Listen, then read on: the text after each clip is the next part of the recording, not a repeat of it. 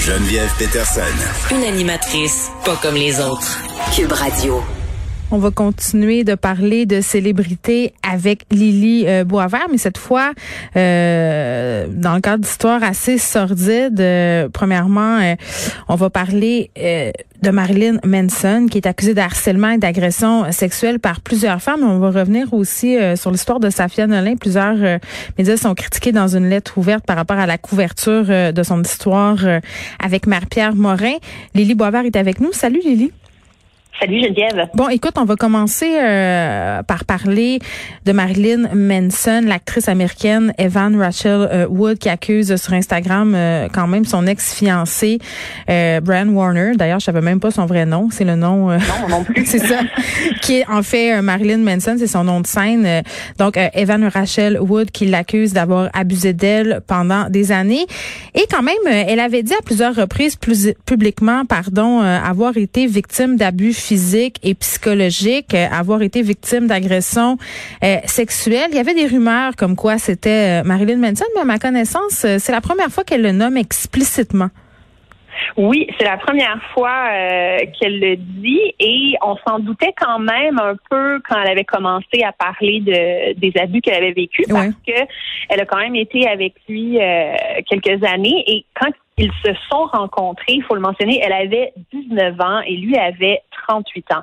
Donc déjà, on avait un écart d'âge assez significatif. Mm-hmm. Et elle, elle dit qu'il a, qu'il l'a groomed, donc qu'il l'a un peu comme préparé. Elle dit qu'il l'a brainwashé, qu'il l'a pris très jeune comme ça et qu'il a commencé ses abus euh, en, jouant euh, dans sa tête mm. et en jouant avec son identité. Elle dit qu'il a commencé par l'isoler de sa famille, l'isoler de sa femme, de ses amis, sa famille, qu'il avait des explosions de colère qui l'empêchaient de se nourrir littéralement et de dormir.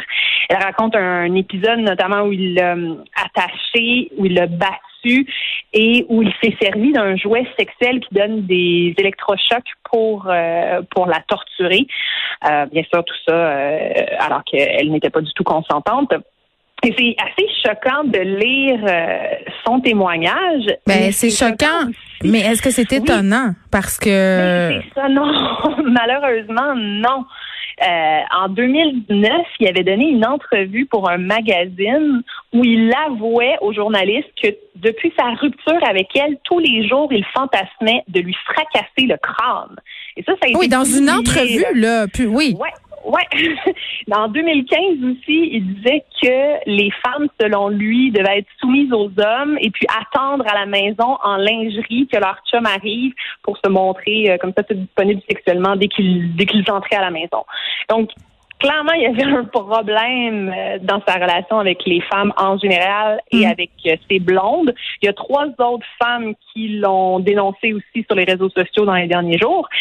Et moi, ça m'a tout de suite fait penser aussi, je sais pas si tu avais suivi ça, mais la femme de SK Twigs, qui était euh, qui est l'ex de Shia LeBeouf, non, j'ai pas suivi. Et ok, elle a dénoncé aussi cet acteur-là en disant. Euh, Il y en a tellement que je suis plus à un moment donné. Ouais, non, c'est ça. Mais elle disait qu'il avait euh, abusé d'elle pendant des années, hmm. physiquement, psychologiquement, sexuellement, et il lui donnait notamment des quotas d'affection par jour qu'il fallait qu'elle remplisse. Donc des baisers, des touchés, des regards qu'il fallait absolument qu'elle lui donne. Et puis lui disait que ses ex arrivaient toutes à atteindre ces quotas-là et que si elle n'atteignait pas ces quotas d'affection euh, à lui donner tous les jours, ben, qu'elle était tout simplement inadéquate. Et ça se prend pas pour de la merde, hein? Non, non, non. Puis c'est ça qu'il faut, c'est qu'en lisant toutes ces histoires-là, on voit clairement des patterns, puis on voit que ça correspond à ce que les, les groupes de défense des droits euh, des femmes dénoncent et, et ce qu'elles nous disent de repérer comme signe d'un partenaire abusif. Et là, c'est sûr qu'il y a des femmes qui sont abusives aussi, mais euh, les cas dont on entend parler ces derniers temps, ce sont des hommes qui sont abusifs. Et puis, dans les signes hmm. avant-coureurs, il y a notamment le fait d'avoir des dépendances à des drogues et à de l'alcool à l'alcool et d'évoquer ça comme excuse pour justifier les comportements d'abus. Et tout de suite, j'ai pensé à Julien Lacroix qui a fait ça, je pense, il y a deux semaines. On en a parlé, toi oui, et moi. Oui, puis je viens d'en parler avec Anne Lovely Étienne euh, par rapport à Marie-Chantal Toupin euh, qui a eu des propos fort déplorables, racistes, homophobes et qui sont un peu mm. défendus en disant qu'elle était saoule et sous l'influence de médicaments. Ça devrait plus être une excuse, là. Ben c'est ça, c'est ça, c'est qu'il faut comprendre que c'est en corrélation avec l'abus, mais que ce n'est pas la cause de l'abus. C'est ça, parce que moi, euh, quand je bois de l'alcool, je viole personne, puis je suis pas raciste. Exactement. C'est ça qui se passe. est-ce que, est-ce que tout ça, euh, c'est corollaire euh, au mouvement MeToo, tu penses?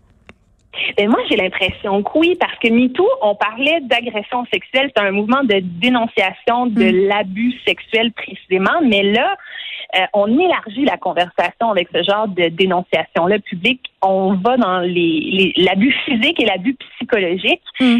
Et comment tout ça, en fait, on voit à quel point c'est tout interrelié. Puis bien défini, ce qu'on dit avant moi, mais le privé est politique. Et puis, je crois que c'est très important de se pencher sur les dynamiques de domination au sein des couples parce que c'est le reflet de la société et hmm. c'est un enjeu de la société qu'il faut traiter comme tel. Donc, euh, donc je pense que malheureusement, c'est dommage que, que ce soit aussi euh, troublant tous ces risques-là, mais je pense mm. que c'est quand même une très bonne chose que qu'on en entend parler. Puis euh, on précise que Marilyn Manson euh, avait mis dehors le bassiste de son groupe, Twiggy Ramirez, en 2017 suite à des accusations de viol et d'inconduite sexuelle. Hein?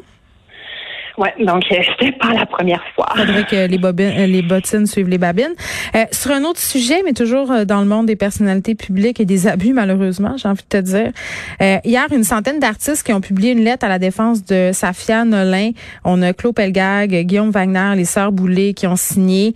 on critique le traitement médiatique reçu par Safia Nolin depuis qu'elle a dénoncé Marc-Pierre Morin pour des abus l'été dernier. On évoque notamment le culte de la beauté qui pousserait les médias à prendre davantage en pitié euh, l'accusé que la victime. Euh, je vais dire, euh, super honnêtement, Lily, quand j'ai lu cette lettre-là, euh, j'ai ressenti un grand malaise.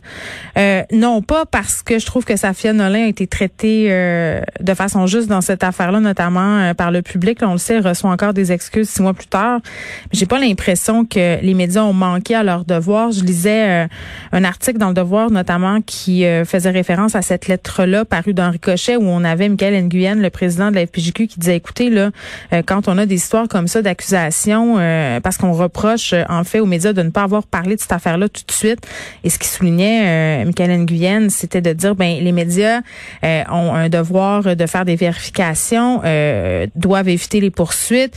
On peut pas faire n'importe quoi. Je sais pas. Moi, je, je, je comprends les points qui sont mm-hmm. amenés dans la lettre, mais je comprends aussi le petit côté frileux peut-être qu'ont eu certains médias avant d'aborder la question.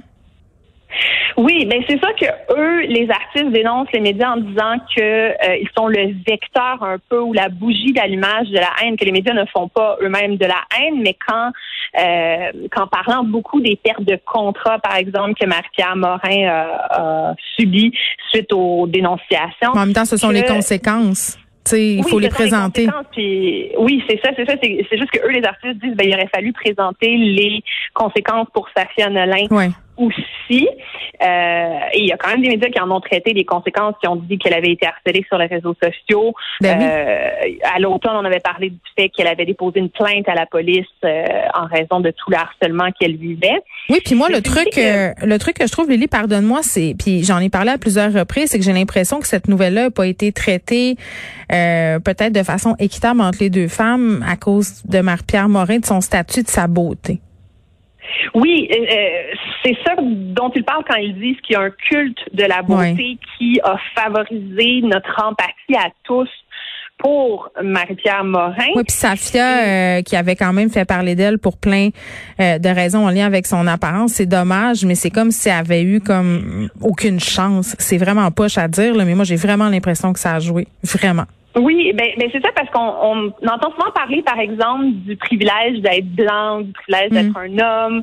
Euh, et Safia Nolin, non seulement euh, elle est une femme et elle est d'origine arabe, mm-hmm. mais et elle est lesbienne aussi, mais en plus, elle ne correspond pas aux standards de beauté euh, classique, alors que Marie-Pierre Morin, celle qu'elle a ben, C'est un peu l'égérie, là. Tout le temps exactement. Elle, correspond vraiment très très bien et ça vient nous faire un peu une certaine dissonance cognitive parce qu'on est habitué depuis qu'on est tout petit à se faire dire que les bons sont beaux puis les méchants sont laids. Mais c'est quoi? Moi je trouvais qu'il y avait un commentaire qui revenait tellement souvent et qui était parfaitement la preuve de ce qu'on est en train de se dire. Euh, en tout cas, euh, Marie-Pierre Morin, euh, moi, ça avait eu des comportements problématiques envers moi. Je me serais pas plaint. J'aurais aimé ça qu'elle me morde la cuisse. Ça, on l'a lu là à ben de multiples reprises. Ben oui, ben oui. Puis moi, ça m'a fait penser aussi à l'affaire euh, du juge Jean-Paul Brown en 2017. Je sais pas si te souviens de ça, mais il y avait eu un procès pour une adolescente qui avait été agressée sexuellement dans un taxi et le juge, pendant le procès, avait fait des commentaires sur l'apparence physique de la, de la victime en disant euh, qu'elle avait un surpoids, mais qu'elle avait quand même un joli visage et que selon lui, c'est juste les femmes belles euh, qu'on a envie d'agresser. ok, je comprends, je comprends. Mhm. elle, elle aurait dû se sentir flattée que le chauffeur de taxi qui l'a agressé se soit ben intéressé à elle. Ben, chanceuse. oui, c'est ça. il y a clairement une banalisation de l'agression. Puis comme je disais, c'est qu'on on préfère quand l'accusé, c'est la personne qui est pas belle. On préfère quand c'est un, cas Harvey Weinstein qui était dénoncé par plein de femmes qui avaient une belle apparence. ça avait été l'inverse, si ça avait été Safia qui avait mordu la cuisse à Marie-Pierre Morin, là, je peux te jurer que ça aurait pas été la même affaire. Sûrement pas. Parce que là, on trouvait que mordre une cuisse, c'était pas si grave que ça. Euh, c'est vrai que c'est pas un viol non plus, là, mais quand même c'est une agression. Si ça avait été Marie-Pierre, euh, ça avait été pardon Safia qui avait mordu Marie-Pierre, je pense que la réaction de violence aurait été euh, très très grande, très très grande. Oui. Et la demande de conséquences aussi. Puis pour de vrai, je pense que Safia Nolin est victime à deux niveaux. Je pense qu'elle est victime d'une part parce que effectivement elle ne correspond pas aux standards de beauté et que juste ça en soi ça crée un jugement défavorable sur sa personne de manière un peu spontanée. Mais il y a aussi le fait qu'on est tous conscients que de nos jours, si on est prêt à faire des sacrifices en termes de temps et d'argent, on peut quand même assez radicalement modifier notre apparence physique. Mm. On a la mode, on a accès aux chirurgies, la teinture, le maquillage, les faux styles. On a plein de choses à notre portée pour pour améliorer notre physique, pour correspondre aux standards. Ouais. Mais Safia Nolin, elle refuse de faire ça.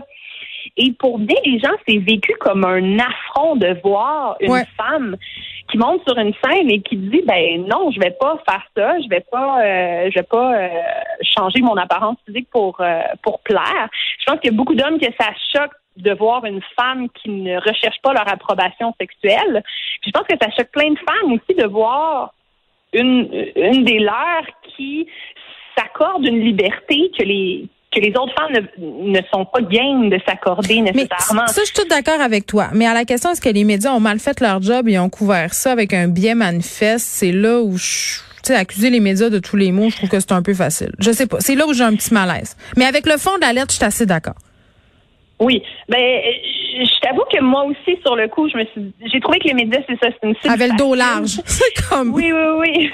Puis les médias, euh, je dois c'est aussi la société. Ils sont pas à l'extérieur de la société. Donc, ça se peut aussi qu'on on ait tous des billets, euh, qu'on soit un simple citoyen ou qu'on soit un journaliste. Donc, je pense que oui, euh, on n'est pas imperméable à ça, personne. Lily Boisvert, merci. Ça fait plaisir. À la semaine prochaine.